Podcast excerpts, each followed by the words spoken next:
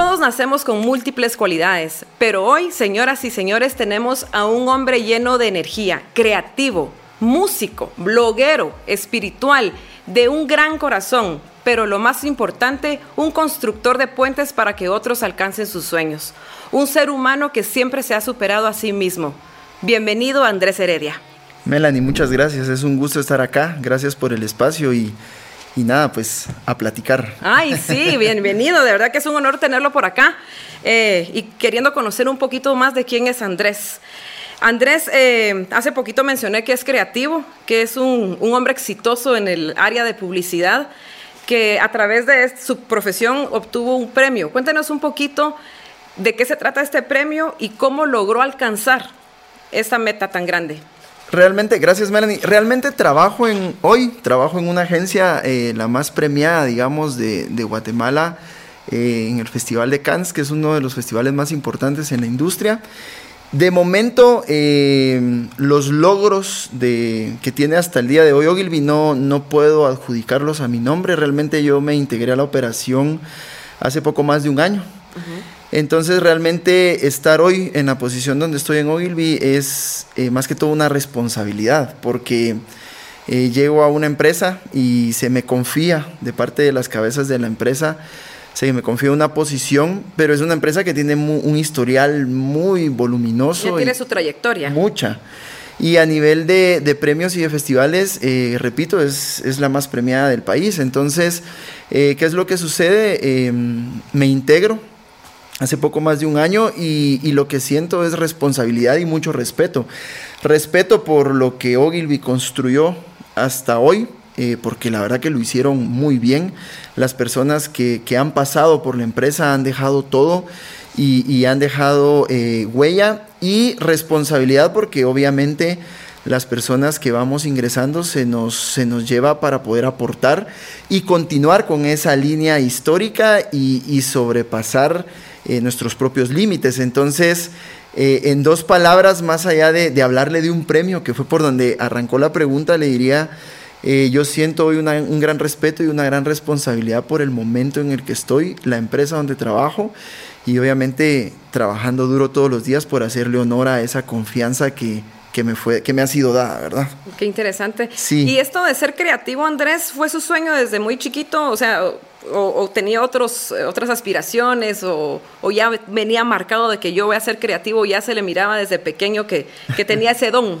Es una bonita pregunta. Hace poco eh, me tocó escribir una mm, biografía para una short bio para, para poder publicar en un lugar y, y, yo arrancaba la bio diciendo que mis papás creían que, según mis papás, yo soy publicista desde los seis años, ponía ahí, porque mis papás sí siempre vieron eh, el potencial. Digamos, mi hermano es ingeniero, mi hermana es Em, estudia, estudia el arte y todo lo que tiene que ver alrededor de arte. Entonces, pero mis papás decían como que yo era el que le gustaba andar vendiendo cosas, el que intercambiaba cosas unas por otras, el que tenía algunas ocurrencias fuera de, lo normal en casa. Entonces, según mis papás, pues sí, eh, ya lo traía. Y por eso es que cuando yo planteo estudiar publicidad, mis papás fue como, es lógico que vas a estudiar eso. Así que, al dedo, le dijeron. Así que dale, dale. Ajá, entonces sí puedo decir que, es algo que traía. Y una pregunta, un, tema especial, yo ahora que está mencionando a sus padres, em, en una plática previa que tuvimos antes de, este podcast, eh, nos me comentaba de que sus papás cuando usted crecía eh, pasaron una situación un poquito difícil económicamente eh, ¿cómo, ¿cómo, pudieron sobre, sobrepasar este problema? ¿Cómo fue su, su, su, reacción? Porque a veces cuesta más cuando uno es pequeño, uno es adolescente, que uno quiere cosas que los demás tienen, pero uno no lo puede tener. ¿Cómo, cómo pudo sobrepasar esta, esta situación? Cuando regreso al momento de la adolescencia, yo le puedo decir que fue un tanto frustrante porque justamente uno está en esos años donde uno no entiende muchas cosas y donde también lamentablemente por la cultura en la que, en la que se vive en, algunos sectores, eh, todo está medido por lo que se tiene, por lo que uno viste, por lo que uno tiene en la billetera o, bueno, ya cuando uno crece, pues si es un carro el que se maneja o en qué zona se vive. Entonces, de alguna manera yo crecí un poco frustrado porque yo no tenía los zapatos que mis amigos tenían o no tenía íbamos a las excursiones y yo no llevaba la cantidad de dinero que mis amigos llevaban para gastar en las excursiones. Y eso de alguna manera me, frustró eh, en la adolescencia. Cuando llego a la vida adulta eh, y miro en retrospectiva, de hecho escribí una carta a mis papás que se llamaba, le puse como título, eh, hoy entendí que la mejor herencia no tenía nada que ver con el dinero.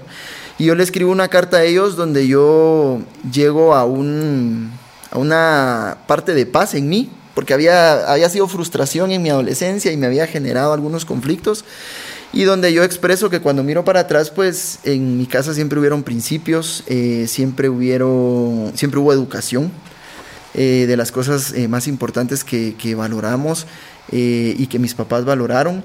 y siempre hubo comida y siempre hubo un trato, digamos, de tratar de que nosotros como hijos llegásemos a ser buenos eh, ciudadanos y buenas personas. Ahora que lo miro hacia atrás, eh, Melanie, para mí es, es poder decir que estoy agradecido porque tal vez si yo no hubiera pasado todo eso, no sería la persona que soy. No, sin él tal vez. Seguramente si yo no paso todo eso, yo no sería la persona que soy. Quizás con una cuota de conciencia social, eh, no dejando que mi ego me maneje, no de, quitando mis pies de la tierra, siempre aterrizado eh, y valorando, digamos, muchas de las cosas que hoy valoro. Yo sé que tienen que ver porque en el pasado... Eh, pues la vida y Dios permitió que, que pasáramos por lo que pasamos.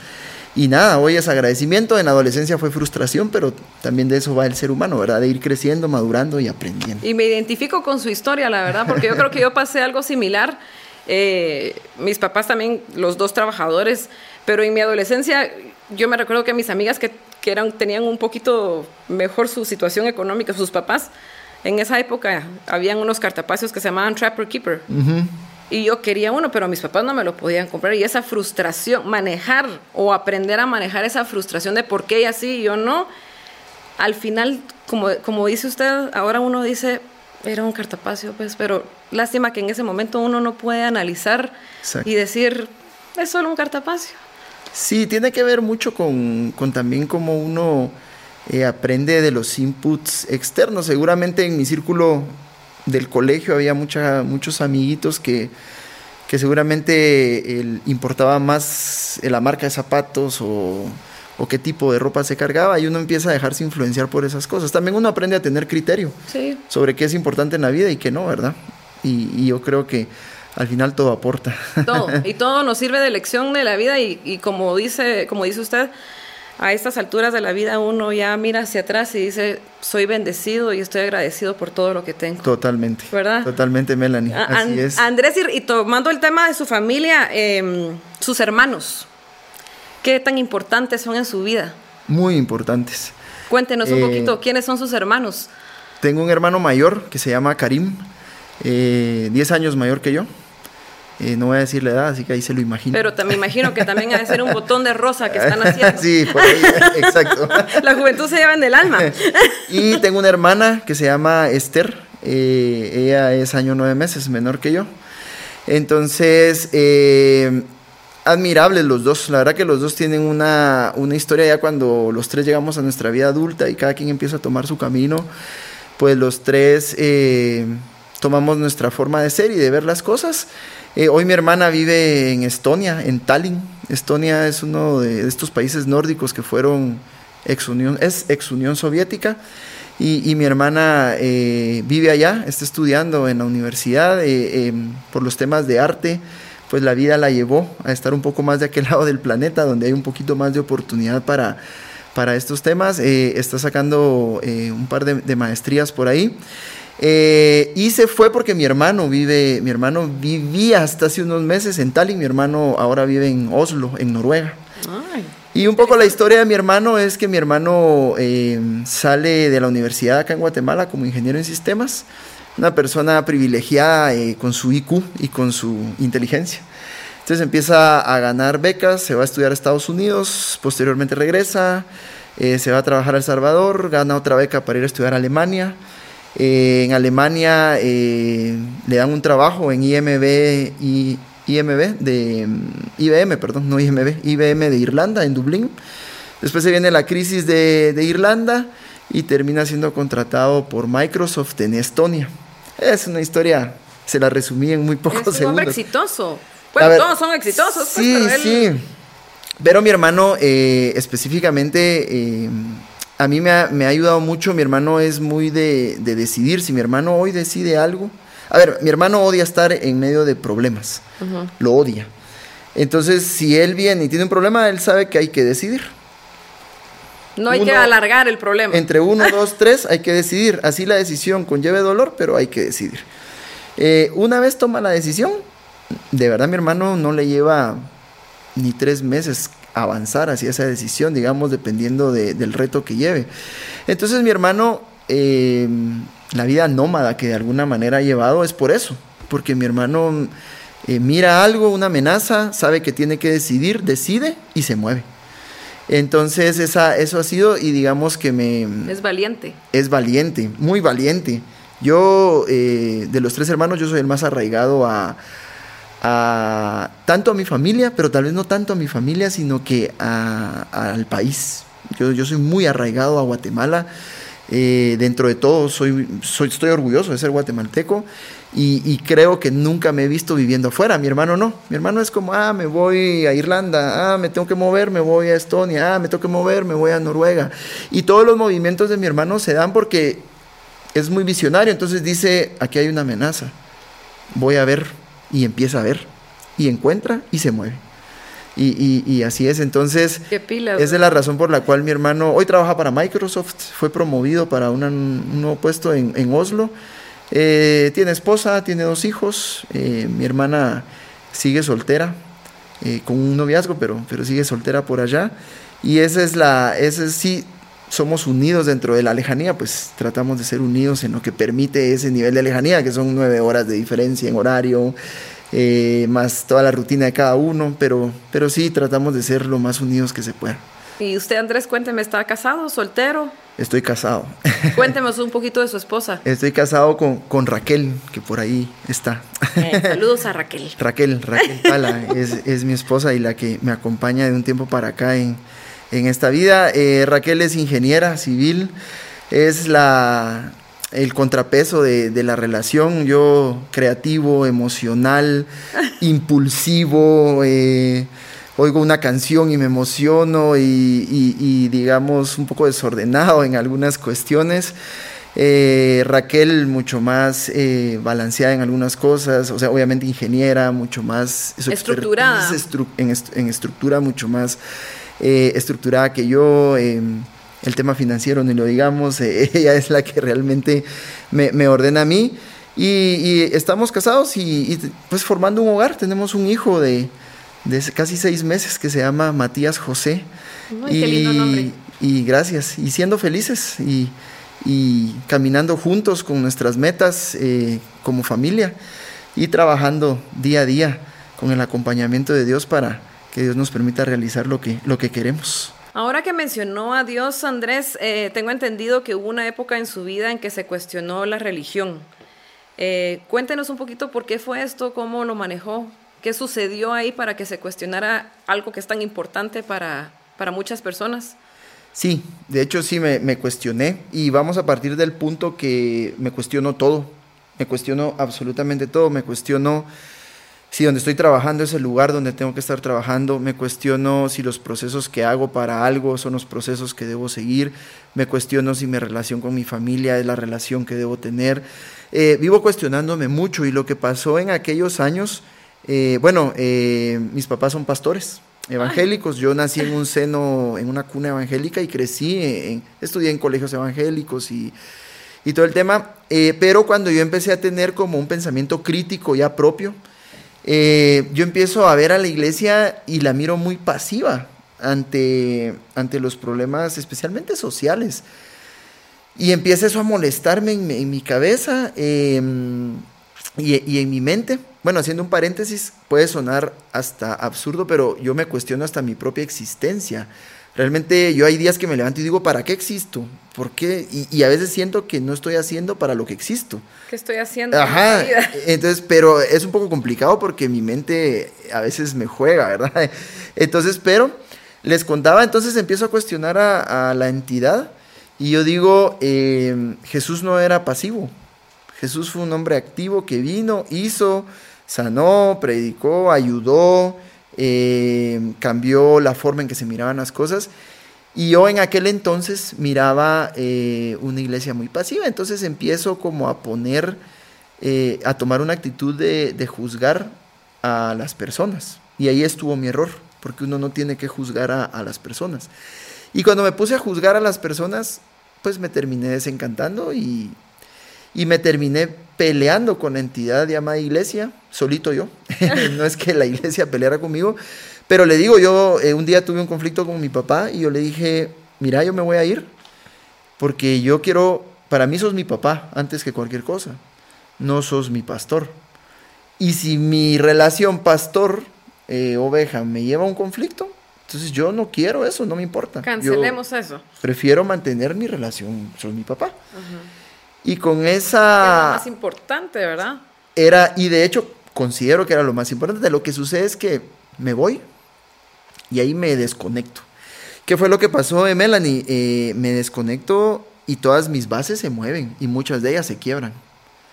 Entonces, prácticamente yo lo que hago es generar una implosión y muchas de mis bases se rompen. Y entonces cuando el ser humano se encuentra en los escombros. Y se va agarrando de lo que puede agarrarse. Y en un punto me encontré en la nada. Yo había, me había peleado con iglesia, de alguna manera estaba como tratando de enojarme con Dios también. Me había peleado con, con las bases, digamos, de, de, de, cierta educación que me habían dado. Y es ahí cuando yo, después de algunos años y de pasar algunas cosas duras, me choqué contra la pared, toqué fondo y fondo y otro fondo. Y es ahí cuando yo volteo a ver y digo, es que estoy mal, porque no tiene un propósito esta pelea interna que solito yo me cargo. Entonces volteo y empiezo a, regresar. No al Andrés de hace 20 años, pero sí empiezo a regresar. Pasito a pasito. Pasito a pasito a retomar lo que era importante, ¿verdad? Entonces sí, esa fue la, la razón de por qué me cuestiono en un momento eh, y me peleo con, la religión, ¿verdad? Y me imagino que en esa, en esa época en que se peleó la religión, em, en la entrevista previa que, tuvimos o en la plática previa que tuvimos, dijo una frase que dice, en la desobediencia se encuentran muchas soluciones. ¿Qué, trataba, qué, ¿Por qué pensaba eso? Fíjense que puede sonar un poco irresponsable la, premisa mía y no, no, quiero ser irresponsable. Eh, estoy leyendo un libro em, que acabo de empezar, lo que se llama Desobediencia de Frederick eh, Gross. Frederick Gross es un filósofo pues, de la época moderna eh, francés y, y, él lo que plantea en el libro es que la obediencia muchas veces nos lleva a un terreno de confort y nos lleva a un terreno de confort donde pareciera que yo tengo que seguir este modelo para ser exitoso, pero no tiene que ser así. Entonces lo que plantea él es que si uno, en algunos momentos, el ser humano necesita ser desobediente. De hecho, él plantea una visión más global todavía. Él dice, ¿será que el modelo en el que el mundo funciona hoy es el mejor si nos ponemos a pensar en que estamos acabándonos los recursos naturales o que existe mucha desigualdad social? Y entonces lo que dice es, ¿por qué seguimos siendo tan obedientes a, a como el mundo eh, transcurre hoy si se nota que estamos terminando con, con igual, o no, no existe igualdad social o estamos terminando con los recursos naturales? Yo me compré ese libro porque yo, desde hace unos años, yo decía, la desobediencia es una palabra que tiene connotación negativa, pero realmente genera aprendizaje y realmente genera cambios. Y yo les digo algo, quitemos la palabra desobediencia y pongámosle innovación. La innovación es desobediencia. Porque va cambiando las cosas. Porque usted viene y, y, dice, esto ya no funciona así, yo tengo que cambiarlo. Y entonces lo que hace es desobedecer las leyes sobre las cuales fue fundada, fundado ese proceso. Lo desobedece y resulta que nace la innovación. Pero la base, digamos, de, la innovación puede ser la desobediencia. La base de una eh, rebelión con... Jesús fue un rebelde. No voy a decir, porque es irresponsable decir que Jesús era desobediente, pero es un fue un rebelde. Que él vino a cambiar un sistema de creencias, un sistema de leyes, un sistema religioso para hacer que el ser humano tuviese una mejor relación, una relación más directa con Dios. Entonces cuando ponemos la desobediencia y la llamamos eh, rebelión o revolución, o le ponemos innovación, ya suena un poquito más digerible, pero la base de todo es desobediencia. Em, Elon Musk, eh, siguiendo, digamos, eh, todos los principios de Nikola Tesla, viene y crea un auto totalmente eléctrico. Desobediencia. ¿Desobediencia a qué? A un mundo que vive eh, del combustible o a una categoría de autos que solo existe con combustible y diésel. No sé, desobediencia algo, pero desobediencia. Y gracias a esa desobediencia, ¿dónde está Elon Musk hoy? Bueno, anda ahí. Eh, a mí me impresiona el cerebro de él, anda ahí tratando de conquistar Marte y, hacer viajes eh, interestelares y todo lo demás. Pero si le mencionara nombres a la par de Elon Musk, yo le apuesto que llegamos a la conclusión como todos desobedecieron en algún momento las leyes establecidas del momento que estaban viviendo. No, yo lo tomo como algo personal, como estábamos hablando previo a que, a que empezáramos el podcast, uno aprende siempre algo de alguien. Y hoy estoy aprendiendo, por ejemplo, yo fui muy acomplejada en ciertas cosas de mi vida, hasta que un momento dije, no, fui, fui desobediente a las cosas que la sociedad le dictaba a uno. Por ejemplo, ay, tú no puedes usar, yo no sé, un pantalón de lona apretado. Y dije, no, pues yo lo voy a usar porque yo me, quiero sentir Exacto. bien. Y es cierto, o sea, la desobediencia lo hace mejor a uno utilizándolo bien, ¿verdad? O sea, que sea en beneficio para uno mismo. Y creo que eso, eso es lo más importante que me voy a llevar hoy sí, Andrés. Y si usted, eh, Melanie, escala la desobediencia hacia la responsabilidad y escala la responsabilidad a cómo usted puede impactar el mundo, se va a encontrar eh, muchas cosas. Se va a encontrar muchas cosas. Yo sé que vamos a llegar un poquito a ese terreno, pero eh, el banco industrial, digamos, y la forma en que, en que eh, el antecesor de, Luis Lara, el licenciado Pulido, hacía las cosas, innovador nato. Nato, o sea, una persona intranquila con el presente todo el tiempo. Y de alguna manera, mm, tampoco irresponsablemente voy a llamar al licenciado Pulido desobediente, pero don Diego rompía las reglas, rompía los paradigmas y decía, hay que abrir las agencias afuera de las 8, de las 5 de la tarde, desobedezcamos los horarios establecidos. Tiene que haber una red de cajeros eh, inteligentes donde la gente pueda hacer cierta transacción.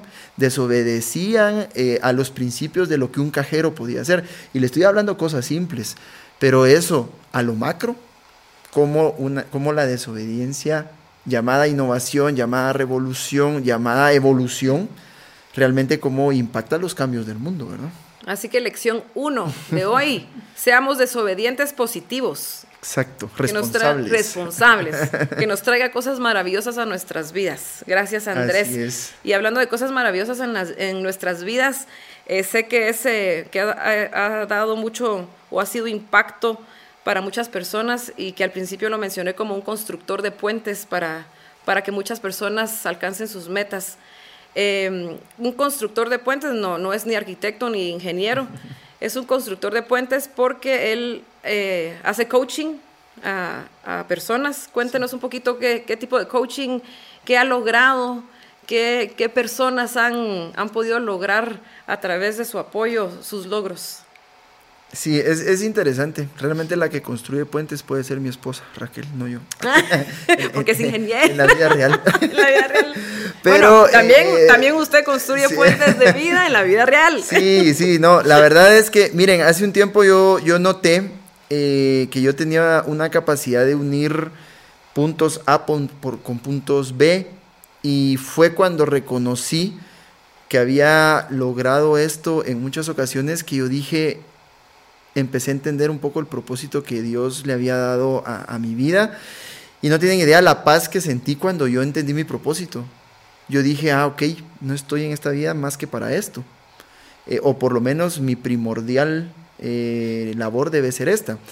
¿Cómo lo entendí? Eh, Melanie, mi trabajo pues permite mucho justamente el tener que conectar una cosa con otra, ¿verdad? Las marcas constantemente viven buscando conectar con los consumidores, para conectar con los consumidores y además ser innovador, uno tiene que estar rebuscando en la biblioteca cerebral qué cosa no se ha hecho y eso hace que se conecten los puntos. Pero resultó que eh, desde mi entrada en la publicidad hace ya más de 16 años, un día yo me di cuenta que eh, esta campaña había necesitado de un artista y que cuando yo había llamado al artista o a la artista para plantearle, la artista me decía, mira, no sabes lo que me acaba de pasar, yo no tenía trabajo ahorita y esto que me estás diciendo me conecta con una esperanza. Y entonces, ok, una conexión, una marca que necesitaba algo y una persona. De ahí viene y viene una persona conmigo y me dice, mira, tengo esta situación económica complicada y no sé qué hacer. Mm, yo no tengo, no es que sea adinerado ni, ni mucho menos, este, trabajamos para, para, poder tener recursos económicos y, y poder eh, aportar lo mejor que se pueda a nuestro, a nuestro círculo social, pero no es que yo tuviera el dinero, pero cuando la persona viene y me plantea y me dice, mira, tengo esto, yo empiezo a buscar y empiezo a llamar. Y de repente aparece una persona que conoce una persona que tenía el dinero para saldar eh, o apoyar a esta otra persona y ¡pum! Conectados, ¿verdad? De ahí existe otra persona que tenía, eh, que por ahí tenía un emprendimiento de comida y me dice, mira, esto ya no me está dando, creo que lo voy a cerrar, necesito, eh, me apasiona esto, pero ni lo he estudiado, entonces, ¿qué tengo que hacer? Entonces empezamos a ver posibilidades y aparece una empresa que conozco y me dice, mira, necesito un perfil así, tengo a la persona, ¡pum!, se conecta. Y entonces ahí es donde yo me di cuenta, digamos que yo había venido o vine a esta tierra a, hacer un puente. Porque muchas de estas cosas probablemente, Melanie, y no me interesa, probablemente en el discurso o cuando esta persona en su nuevo trabajo tenga un éxito o cuando esta artista esté dando algún tipo de conferencia de prensa porque participó en la campaña, es muy probable que nadie vaya a decir es que a mí me llamo Andrés o a mí, y está bien, no, no busco para nada eso. Pero a mí lo que me satisface es justamente detrás de esas historias se tuvo que construir un puente. Y, gracias a Dios tuve yo la oportunidad de ser ese, constructor del puente. Qué bonito, qué bonita. así es como lo miro. de verdad, que me, encanta la explicación eh, y creo, yo creo y estoy segura que hoy es un constructor de puentes para muchas personas eh, después de escucharlo y conocer un poquito más. Y es la prioridad. Sí. De, no sé de cuánta gente soy un constructor de puentes hoy, por lo menos sé de los casos que miro y le doy seguimiento seguido, pero es mi, con eso me levanto. Ah, para, para eso existo y, y, ojalá todos los días tenga algo que conectar, ¿verdad? Lo felicito, Andrés. Gracias, eh, Y hablando de puente, porque cuando lo que le quiero, el siguiente tema que queremos platicar es cuando dice puente y, le, y miro una H, me dice, me imagino que es un puente. ¿Qué es la H para, para usted? La H es un... La H, a mí me dicen Heredia en, el medio de, publicidad. Ahí quienes estén escuchando esto y, me conocen, pues saben que, Heredia, Heredia, mi, apellido. Em, la H es un proyecto que yo lancé en un momento donde yo no pertenecía a ninguna empresa formalmente y pues yo ya había generado una cantidad de años de, experiencia importantes y la H eh, no es más que el proyecto que estoy consolidando. Llevará unos dos años porque fue justo antes de pandemia. Ah. Entonces llevará unos dos años de estarse desarrollando y es un proyecto que busca eh, conectar, conectar cosas entre sí. No lo tengo literalmente en mi mente, pero se lo voy a parafrasear. Eh, un poco el manifesto de la H dice, eh, la H es muda. La H existe en el idioma español solo para acompañar algunas eh, palabras o para, en otros casos, servir que una letra como la C tenga sonido, pero de ahí la H es muda. Pero si nosotros sacásemos la H del idioma español, muchas palabras se quedarían sin significado o sin sonoridad o sin una correcta escritura.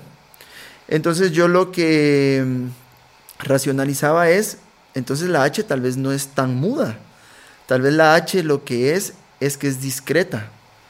aporta al idioma español, pero sin hacer mucho ruido. Está ahí porque tiene que estar, pero no hace mucha, no, no requiere mucho spotlight sobre ella. Y entonces lo que busca el proyecto La H es justamente ser eso, ser un acompañamiento, un acompañante que ayude a que algo se conecte, a que algo crezca, a que algo evolucione.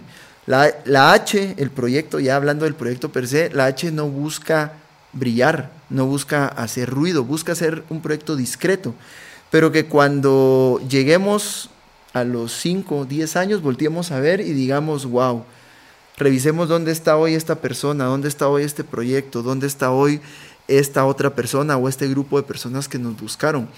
Y esa es la idea con la H. Poder asesorar a quién es Melanie, pues si se acerca una persona individual, pues se, le brinda asesoría individual. Eh, si se acerca a algún tipo de marca, eh, se, le brinda algún tipo de, asesoría eh, de marca. obviamente por donde estoy trabajando hoy yo tengo ciertas limitantes con el tema de marcas, pero a nivel de personas lo estamos desarrollando bastante, bastante bien y eso es, somos un proyecto que busca aportar. El cierre del manifiesto dice, la H existe para aportar antes que brillar. Ah, qué bonito.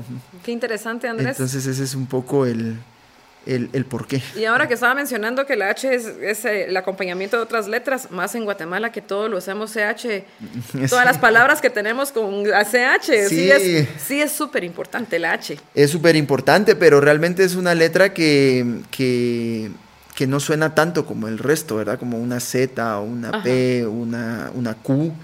Realmente la H es una letra y, y al final, pero mire qué, qué interesante Melanie, porque cuando yo entiendo mi propósito, las cosas empiezan a caer solitas y eso pasa.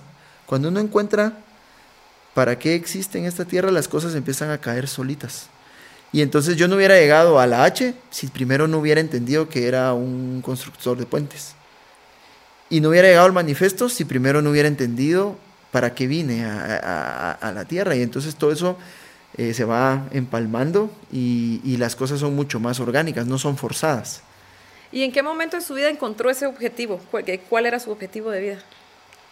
Ah, no fue hace mucho tiempo, la verdad, digamos, si la H tiene dos años, yo le podría decir que el predicamento a la interna yo traeré unos cinco años de venirlo, de venirlo hablando. Pero fue hasta hace dos años que le di una forma gráfica, que le puse un nombre y que empecé como, hice un documento y bueno, no es que también eh, yo solito de mis pensamientos esté dando asesorías, eh, hay cosas al, lado, me certifiqué en una herramienta de pensamiento creativo y psicológico que se llama Points of You, You de, tú.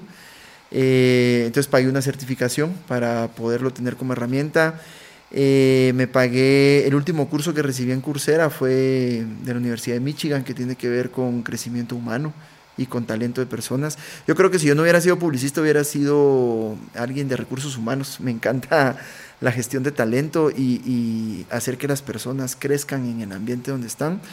Eh, digamos que la H no es solo de, ah, Andrés se le ocurre de repente algo y eso es, no, eh, pues en algún momento invertí también eh, en, generar ese pensamiento que yo creo que, ayuda. ¿Qué es lo que le quería decir? Que no es solo de un día, de la noche a la mañana, ay, es esto, uno tiene que ir estudiando y preparándose, eh, leer. leer. ¿Verdad? Ante todo, ajá. Ir conociendo, porque es todo un universo. Y ahora es tan fácil educarse. ¿Sí? Tan fácil es inscribirse en una plataforma digital y, recibir un curso.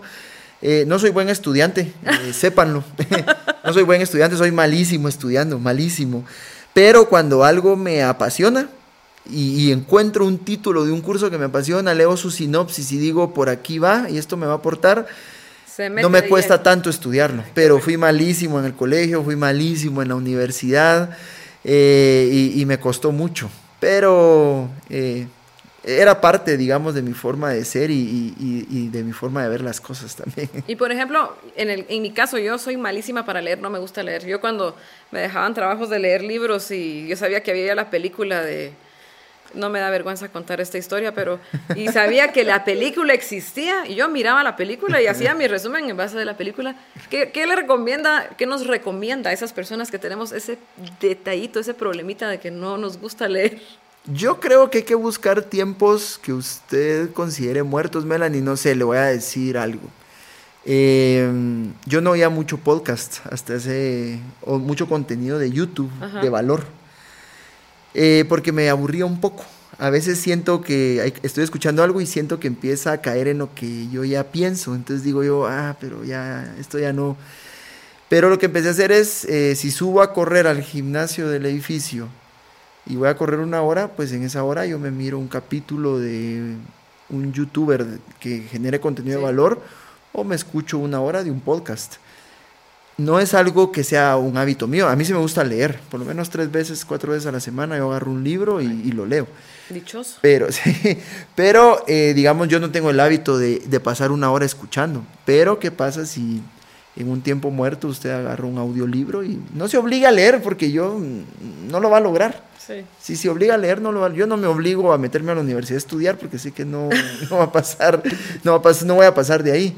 Pero hay alternativas. Para mí mi alternativa de estudiar es agarro cursos y me inscribo y los, y los, y los recibo.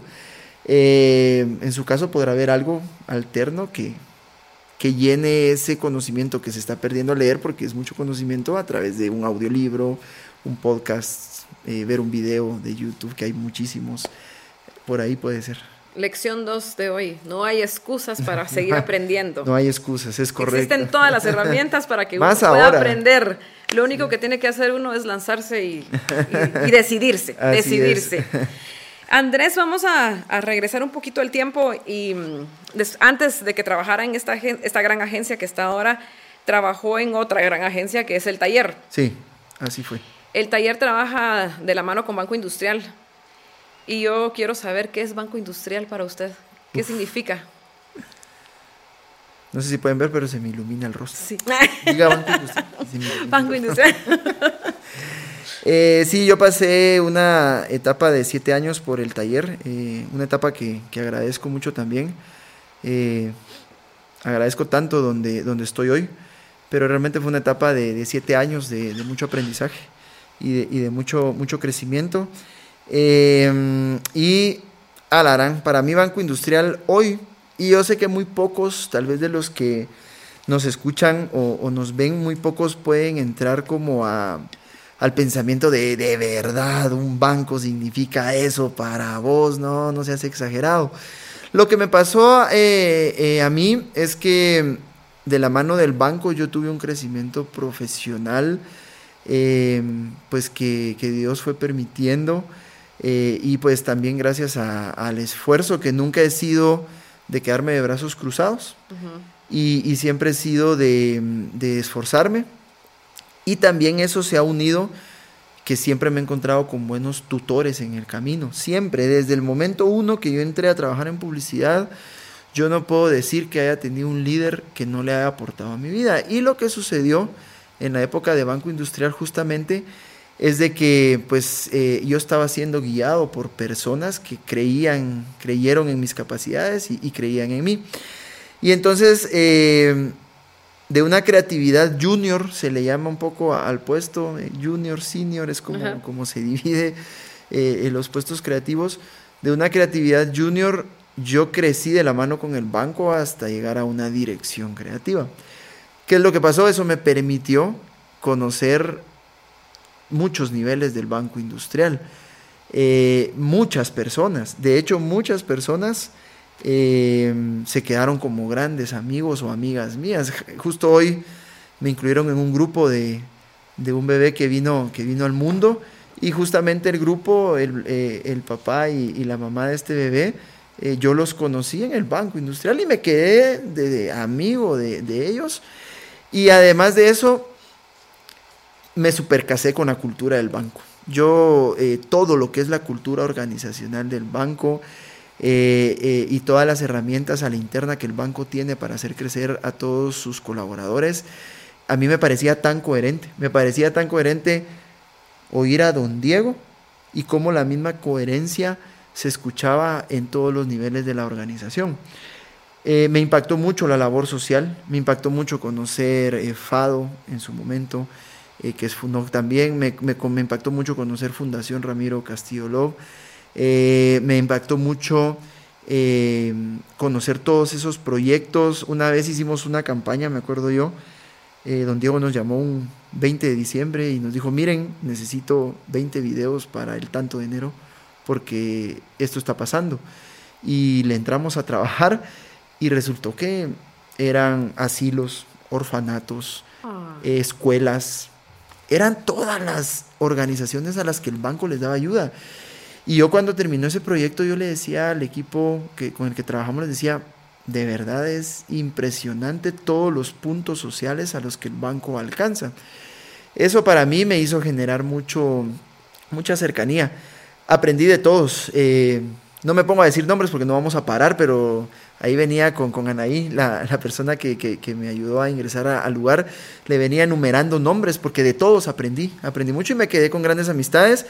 Y cuando digo de todos, pues desde don Diego hasta todas las personas con las que pude tener contacto. Entonces para mí el banco representa eh, una eh, entidad que, me dio mucha, mucho aprendizaje y me, me apoyó o me aportó para mi desarrollo profesional.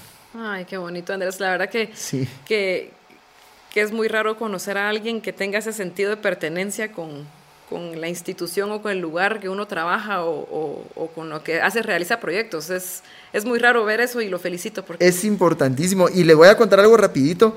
Yo la primera vez que entré a presentarle algo a don Diego, ya cuando ya iba eh, en mi crecimiento, yo recuerdo muy bien, hace poco escribía en LinkedIn de esto, yo entré y me temblaba la mano porque yo le tenía que presentar unos radios y me dijeron, Andrés, yo empezaba a asumir la dirección del equipo. Andrés, reunión con don Diego. Y me temblaba la mano ustedes y entré y don Diego estaba con sus gerentes de división. Y, fue como, leí el radio ahí, eran unos radios para una de las marcas del banco y medio tembloroso.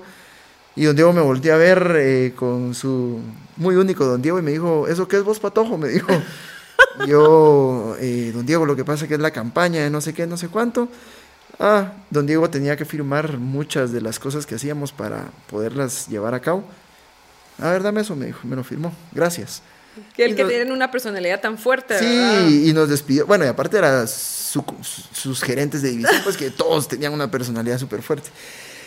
De ahí eh, nos fuimos y la persona, eh, la que compartía la dirección de cuentas conmigo, muy amiga mía, nos matábamos de la risa. Ay, Andrés, es que te hubieras visto y te temblaba la mano. Y Esa fue mi primera experiencia, digamos, ya con, con don Diego Pulido. Cuando yo me fui del banco, eh, o me fui, perdón, del taller, eh, yo recibo una de las llamadas que recibí con mucho agrado, eh, la, fue de Edgar Chavarría, cosa que yo no me esperaba. En, su momento recibir una llamada de Edgar diciéndome, vos te vas y, qué pasó, y, muy al modo de Edgar también, una super persona. Y entonces yo... yo muy feliz, lo considero. Sí, un personaje, yo tuve la oportunidad de compartir con Edgar en algunos eh, momentos fuera de lo laboral, porque o nos tocaba ir que a ver el tema de la convención y ahí se daba la oportunidad de platicar o, de ver algunas cosas fuera de, lo laboral y, tuvimos la oportunidad de platicar algunas veces. Y cuando Edgar me llamó, yo decía, ese día yo dije los extremos, ¿verdad? La primera vez, o cuando yo llegué al taller, yo venía junior y me dieron la responsabilidad. La primera vez que le presenté a don Diego me temblaba la mano. Y hoy me estoy yendo y, gracias a todo lo que ha sucedido, recibo la llamada de Edgar para desearme eh, buenas cosas eso es crecimiento, ¿verdad? Eh, no tanto a nivel profesional, pero si se da cuenta es un crecimiento en todos los sentidos, ¿verdad? Es la satisfacción más. Por eso el banco para mí eh, aquí. Ah. Ay, qué bueno. Muchísimas gracias, Andrés, por compartir esto, esta historia tan bonita. Y, de, eh, hablando siempre de su profesión y después de trabajar tantas campañas y tantas, ser tan creativo, ¿hay alguna campaña, se llama campaña, verdad? Sí. Que le haya marcado algo, que le haya dejado tatuado en su alma, en su corazón? Sí, voy a, contarles, eh, bueno, realmente me voy a corregir a, a mí no me gusta decirles campañas, porque siento que hace mucho que la palabra campaña en publicidad dejó de ser eh, vigente. A mí me gusta más llamarle proyectos de comunicación, porque ahora es tanto lo que incluye un proyecto. Un proyecto puede incluir desde desarrollar nueva tecnología hasta, hasta llevar un spot de televisión, digámoslo así. Entonces es... Eh, sí, eh, hubo, cuando nosotros lanzamos la canción de No se olvida dónde se viene, eh, pues que impactó bastante bien el mercado y todo lo demás. Y, Hasta se le eriza a uno la piel cuando oye esa canción. Sí, y mira es- eh, los anuncios. y viera si, si tuviéramos el tiempo, pero puede ser en otra ocasión de contar como los pormenores de cómo nace todo esto, eh, justamente de una solicitud directa también de, de don Diego. Eh, pero bueno, eh, lanzamos la canción, al siguiente año esto evoluciona y empezó a evolucionar. Y el proyecto se convirtió en un proyecto estratégico, pues que creció como una bola de nieve. Entonces, en una de esas se tuvo una campaña que se llamó Guatemala nunca se olvida. Y lo que se decidió fue que íbamos a ir a visitar a tres guatemaltecos. Bueno, íbamos a visitar a guatemaltecos en Estados Unidos y les íbamos a llevar una eh, sorpresa chapina. Entonces hicimos toda la gestión. La verdad que retos, el banco, con el banco siempre los retos fueron los retos de los proyectos bien de alta demanda y nos inventamos muchas cosas también. No, Eh, ahí no existían los límites. Te- no, no, no, no existía, o por lo Se menos cuando, lo sí, que se cuando quería. existían se, se les daba la forma, ¿verdad? Y entonces nos fuimos, contactamos a tres guatemaltecos a- en Estados Unidos que tuvieran bastante tiempo, 20, 16, 8 años de estar viviendo allá, que no hubieran venido a Guatemala. Y entonces la idea era llevarles una sorpresa, entonces conseguimos una persona en Nueva York que lo llevamos a un restaurante y en medio del restaurante empezó a sonar una marimba y la marimba como que la persona se desconcertaba, volteaba a ver y era una marimba y se emocionaba. En Rhode Island hicimos a una chica eh, que iba caminando, le, le- el- el- a ver, lo que les decíamos a ellos era que era una campaña para el banco y que queríamos grabar testimoniales. Y fue el estado más Ajá. lindo, Rhode Island. Sí, Yo viví ahí. súper. Ah, Rhode Island, súper bonito. Es, de- tres el estado más pequeño He tenido la oportunidad de estar tres veces ahí. Eh, bueno, y entonces en Rhode Island eh, íbamos caminando con la chica, da- daba la vuelta y le habíamos colocado un barrilete de zumpango de, de 9, 10 metros. Ya hasta me va a hacer llorar a mí, solo imaginármelo.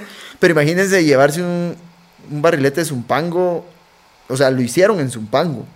Y la ¿Cómo gente de producción fue a? Zumpango a aprender a hacer el, el barrilete.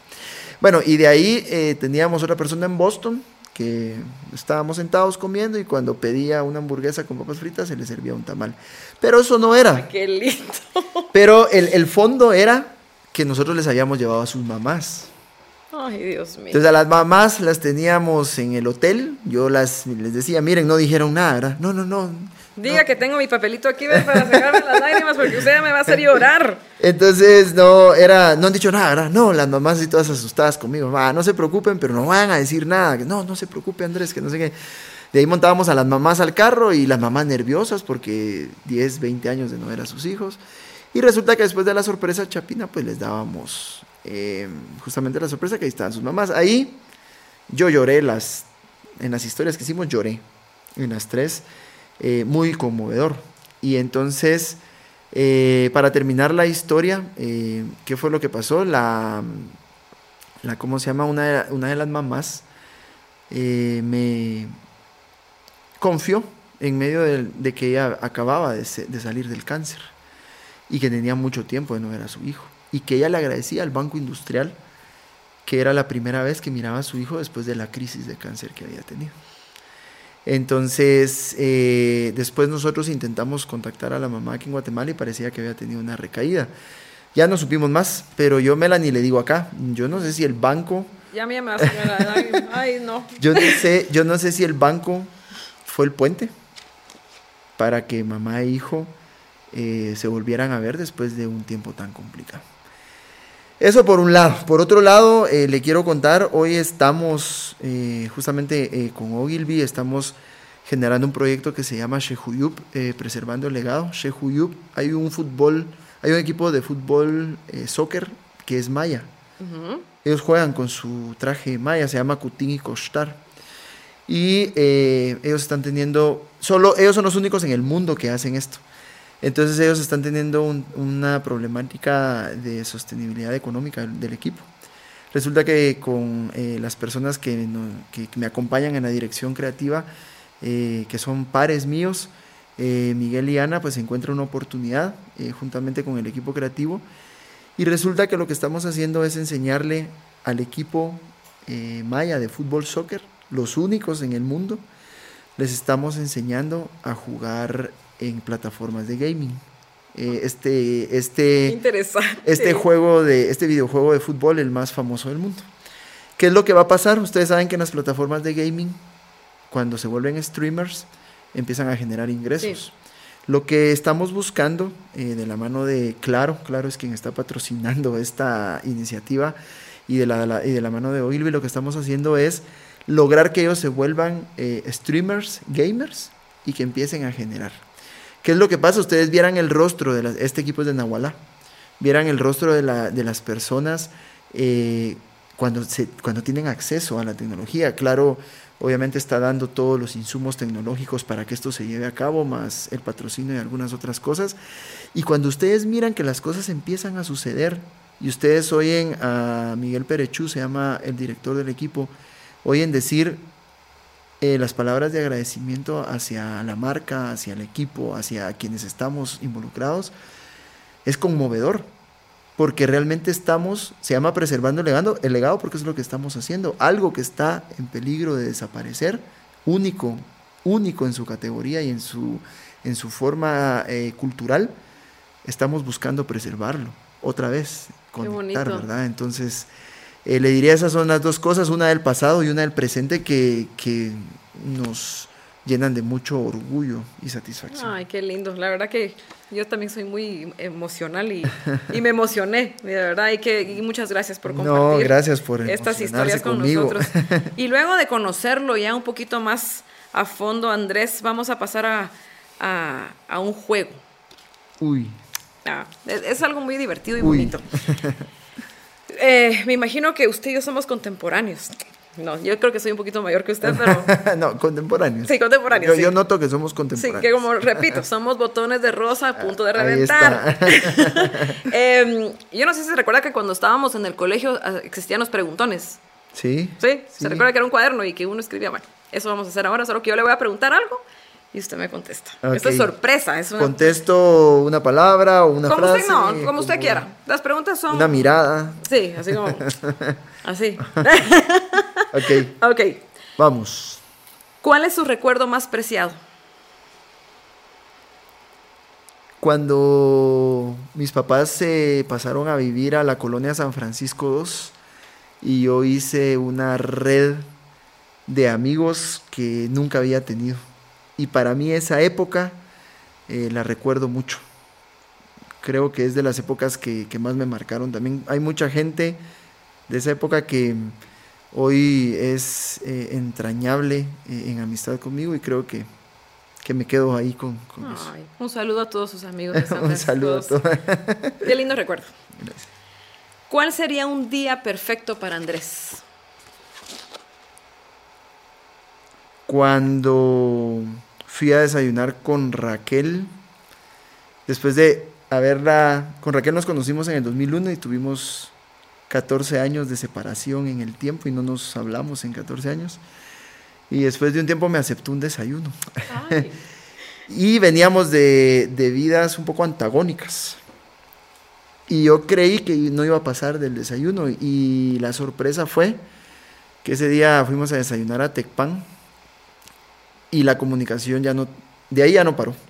Ay. Entonces yo creo que, que, es un día catalogado como perfecto porque yo me fui a desayunar a Tecpan, me levanté con una expectativa, platicamos mucho, regresamos, no dejamos de platicar por WhatsApp, yo me fui a un asado con churrasco con mis amigos, no dejamos de platicar y, y fue como, como que todo estuvo bien, bien casado. Con esa historia aplica ese dicho de los tiempos de Dios son perfectos. Sí, mi papá lo dice. Mi papá ¿Verdad? Dice, así es. Qué bonito. Nos lo dijo.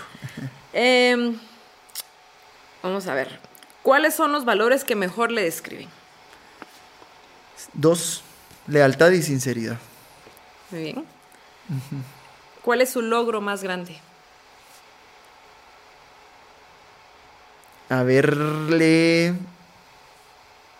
Alarán, al día de hoy, haberle dado haber tenido un hijo con Raquel, pero haberle dado un nieto a mis papás. Ay, qué bonito. Mis hermanos están lejos, los, mis sobrinos viven en, en, los países nórdicos también, no. Y veo hoy a mis papás con Matías José y le digo a Raquel, yo, yo creí que nunca iba a poder darle esta satisfacción a mis papás. y creo que el logro más grande es ver la felicidad que junto con Raquel pudimos eh, gestar para, para mis papás. ¿Con qué personaje ficticio o de la vida real se tomaría un café?